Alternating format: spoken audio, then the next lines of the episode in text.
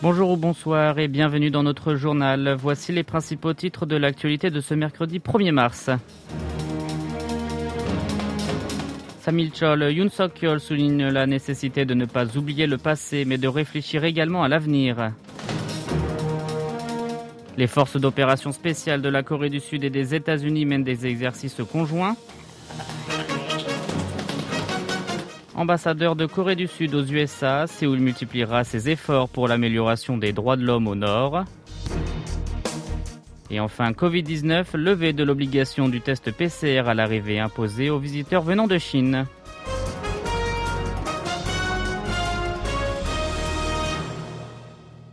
La Corée du Sud célèbre aujourd'hui le 104e Samil Chol, l'anniversaire du mouvement d'indépendance du 1er mars 1919 sous l'occupation japonaise.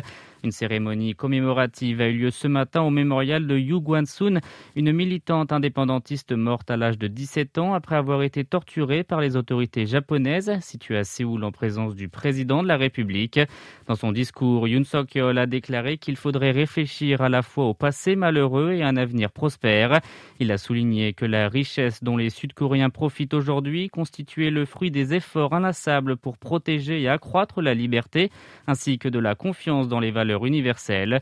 Le chef de l'État a fait part ensuite de la nécessité de suivre l'évolution de l'histoire du monde afin de se préparer au futur en indiquant que sinon le malheur du passé se répétera encore une fois.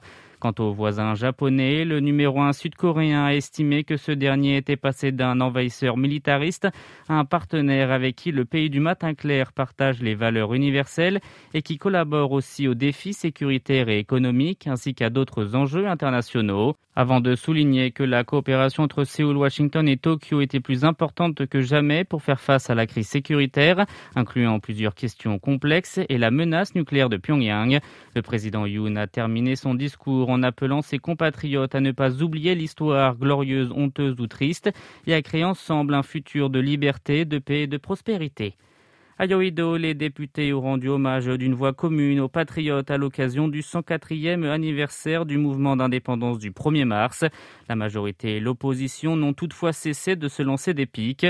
Le parti du pouvoir du peuple, le PPP, la formation présidentielle, a accusé le Minju, le premier mouvement de l'opposition, d'avoir demandé de convoquer le Parlement aujourd'hui en session extraordinaire, une journée de liberté et de dévouement dans le seul but de protéger son patron. Le PPP l'ouverture de la session comme une manière de prolonger l'immunité d'arrestation de Lee En effet, ce dernier est visé par plusieurs enquêtes judiciaires sur des soupçons d'abus de confiance et de violation de la loi sur la prévention des conflits d'intérêts, entre autres. Le Minju, de son côté, a critiqué la politique de l'administration actuelle liée au Japon. Selon son porte-parole, Kim Wik-yeom, Séoul maintient une position humiliante envers Tokyo pour améliorer les relations bilatérales avant d'ajouter que l'archipel nie toujours la mobilisation forcée d'ouvriers coréens durant la colonisation, refuse de présenter ses excuses officielles et d'indemniser les victimes de l'esclavage sexuel. Et pour refermer ce chapitre, en Corée du Nord aussi, le Samilchol est commémoré et les médias ont sévèrement critiqué aujourd'hui le Japon d'essayer de dissimuler ses crimes historiques. Le Lodong Shinmun a blâmé Tokyo de ne pas exprimer de regrets par rapport à son passé en affirmant que ce dernier s'efforce plutôt à éviter la responsabilité de l'État pour résoudre les questions liées aux événements historiques avant de souligner qu'en dépit du changement de siècle et de génération, aucun délai de prescription ne peut être reconnu dans les actes inhumains. Le journal officiel du Parti des travailleurs a mis l'accent sur sa volonté de renforcement de la capacité de défense en ajoutant que les Nord-Coréens n'oublieront jamais leur résolution de se battre militairement face à leurs ennemis armés. Quant à DPRK Today, un site de propagande nord-coréen, il a déclaré lui aussi que les habitants du royaume ermite avaient appris une leçon lors du mouvement du 1er mars 1919, selon laquelle il faut avoir recours à la force armée face aux envahisseurs munis d'armes de la tête aux pieds. Enfin, la KCTV, la télévision centrale du pays communiste, a exhorté de son côté le Japon à présenter ses excuses pour avoir commis des crimes impliquant des Coréens et à les indemniser. Vous êtes à l'écoute du journal en français sur KBS World Radio. Les forces d'opération spéciales de la Corée du Sud et des États-Unis mènent actuellement des exercices militaires conjoints. C'est ce qu'a fait savoir hier un haut responsable de l'état-major interarmé sud-coréen. Stick Knife est le nom de cet entraînement qui a commencé début février au Camp Humphreys à Pyeongtaek et à la base aérienne d'Osan et qui doit durer jusqu'au début de ce mois-ci. Son objectif est d'entraîner les hommes pour l'infiltration dans les territoires ennemis et ce avec un appui aérien. Les soldats sont aussi formés pour le sauvetage d'otages, la réponse aux crises humanitaires et à d'autres opérations. Un avion militaire américain AC-130J participerait aussi à la manœuvre. Séoul et Washington mènent régulièrement le Tick Knife depuis les années 90, mais souvent huis clos en raison de sa nature. Formation pour l'incursion en territoire ennemi. Pourtant, l'année dernière, lorsque la Corée du Nord n'arrêtait pas ses provocations, le commandement des opérations spéciales de l'USFK en Corée avait déclaré sur les réseaux sociaux l'avoir effectué. Et nous nous envolons pour Washington. Le gouvernement sud-coréen est prêt à fournir un soutien humanitaire pour répondre à la demande urgente en Corée du Nord.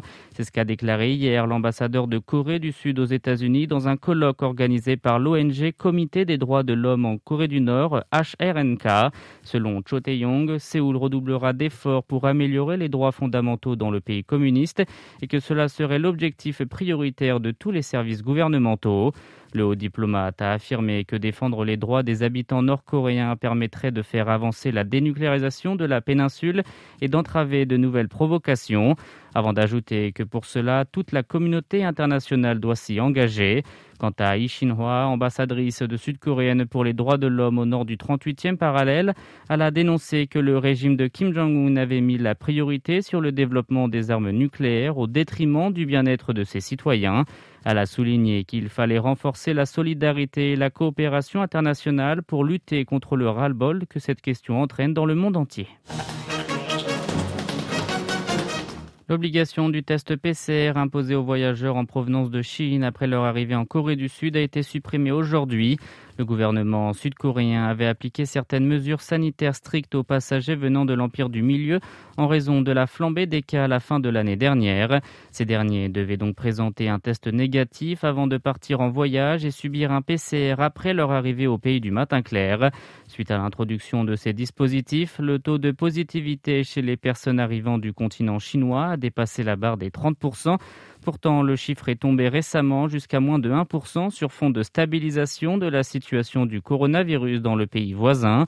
Selon le siège central de lutte en cas de catastrophe et de sécurité, le taux de positivité cumulé chez les étrangers venant de Chine avec un visa de court séjour s'est levé à 5,6% du 2 janvier au 27 février. Cependant, les visiteurs arrivant depuis l'Empire du Milieu sont toujours obligés de se faire dépister avant l'atterrissage, enregistrer l'adresse de leur résidence en Corée du Sud et leur numéro de téléphone sur la plateforme de prévention sanitaire Q-Code. Cette mesure sera valable jusqu'au 10 mars. Et pour terminer, la Corée du Sud entend fournir une aide humanitaire de 300 000 dollars au Mozambique, frappé début février par de violentes inondations.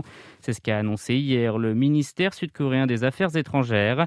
Selon le gouvernement mozambicain, les pluies torrentielles qui se sont abattues sur le pays d'Afrique du Sud-Est du 7 au 11 février ont fait 10 morts et 16 588 sinistrés. Le ministère sud-coréen a souhaité à travers un communiqué que ce soutien aidera les Mozambicains touchés par cette catastrophe à stabiliser leur vie et à restaurer les régions endommagées le plus rapidement possible.